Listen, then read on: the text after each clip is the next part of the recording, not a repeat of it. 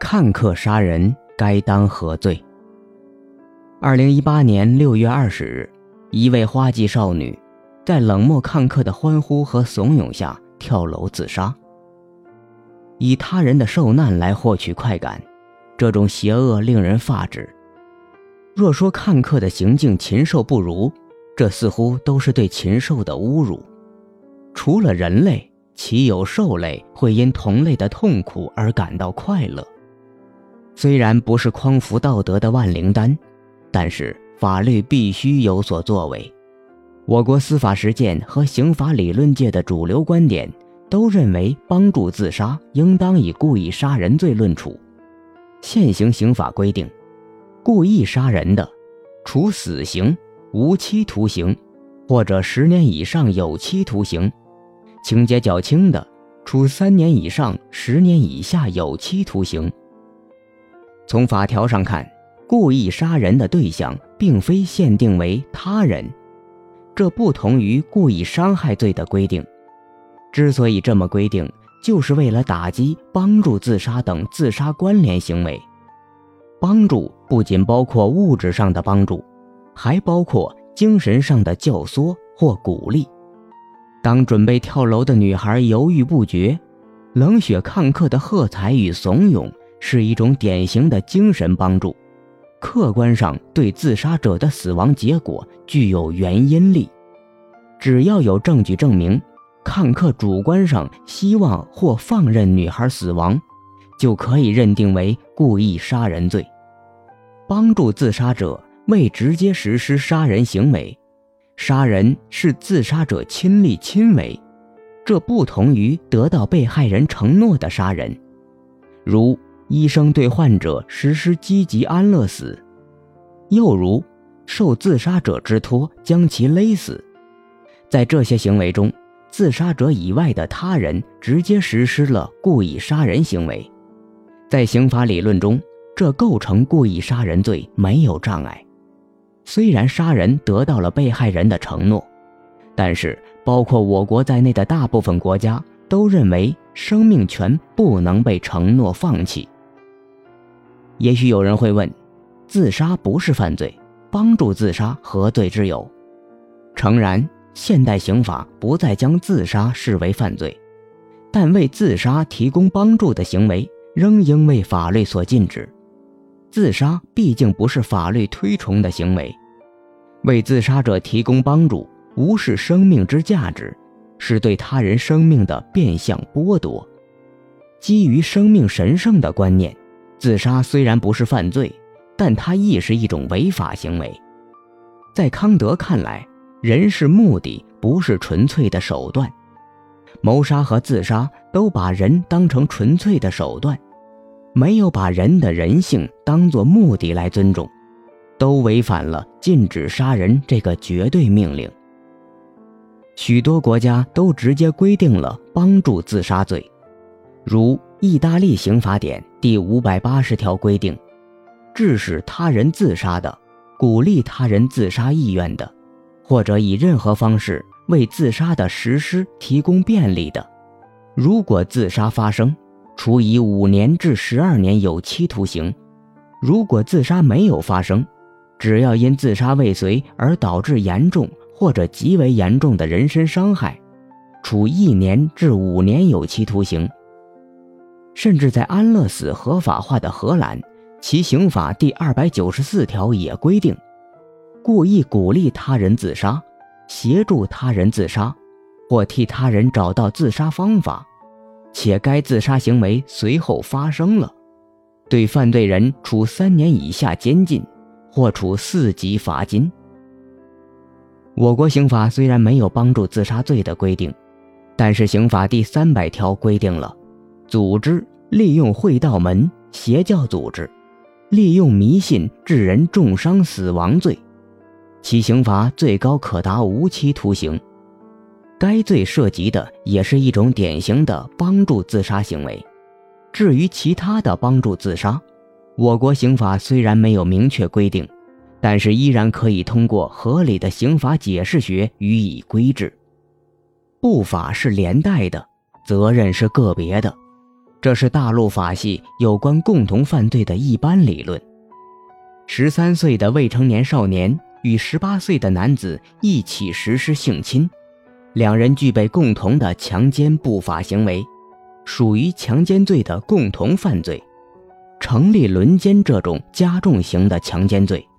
只是由于十三岁的少年没有达成责任年龄，不构成犯罪，但此责任排除事由只能由未成年人个别享有，无法连带排除十八岁男子轮奸的罪责。同理，在刑法理论中，一般可以把帮助自杀者视为和自杀者共同实施了故意杀害自己的杀人不法行为。对自杀者本身，在道德情感上可以宽宥，没有处罚必要，应排除其责任。但责任排除只能针对自杀者本人，无法连带至帮助者。因此，帮助自杀者应以故意杀人罪追究其刑事责任。在司法实践中，这属于情节较轻的故意杀人罪，处三年以上十年以下有期徒刑。当然，有个别学者反对这种立场，在他们看来，自杀根本就不是违法行为。他们或者认为自杀是合法的，或者是既不违法又不合法的中立行为。根据这种立场，帮助自杀不应该以犯罪论处。但是，这种观点不仅在伦理上是错误的。在实践上也可能导致极其可怕的后果。无论是将自杀视为合法行为，还是中立行为，都是对生命神圣这个观念的消解。其哲学依据是极端自由主义，代表人物是约翰·穆勒。在穆勒看来，只要行为不妨害他人，法律就不得干涉。但是这种理论完全是真空中假想理论，人的任何行为都不可能与他人完全无关。社会是一个有机的整体，人与人之间有着千丝万缕的联系。自杀虽说是个人的选择，但是它所产生的后果不可能不妨碍他人。事实上，即便穆勒也反对自杀。在穆勒的自由观念中，自由并不允许一个人有放弃自由的自由。这就是为什么，即便按照穆勒的观念，得到他人承诺的杀人，如安乐死，依然要以故意杀人罪论处，因为人没有放弃自己生命的自由。这种放弃已经根本上妨碍了人的自由，因此是错误的。更为可怕的是，一旦消解生命神圣这个基本的观念，看似无拘无束的自由必然带来绝对的奴役。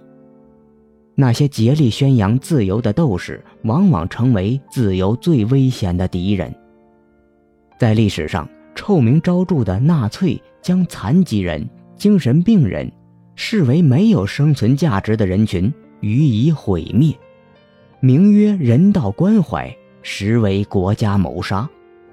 一旦生命神圣的观念被忽视，一切罪恶也就有了合理性。历史不是单纯的故事，它总是不断重复。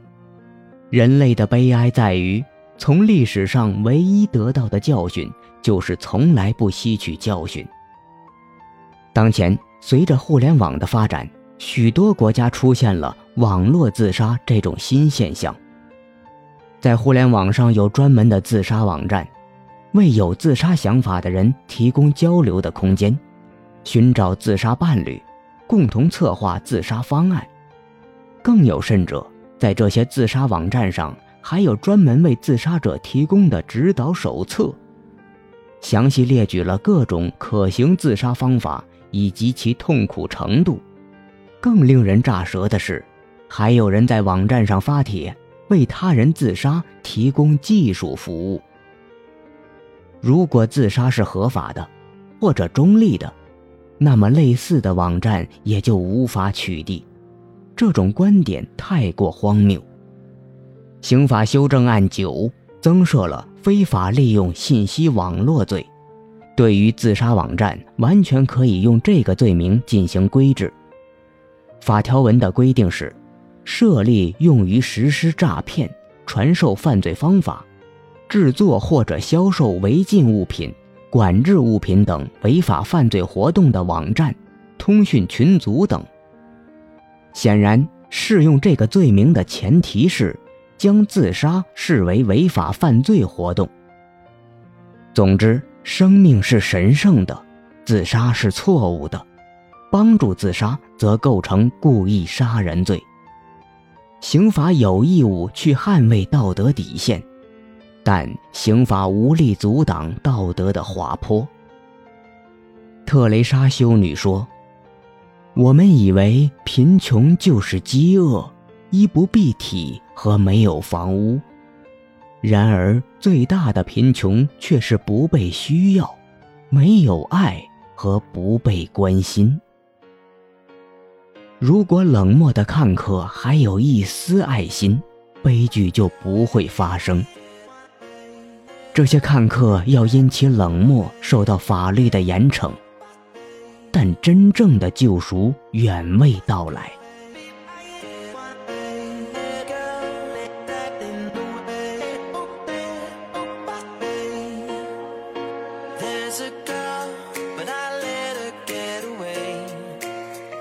It's all my fault, cause.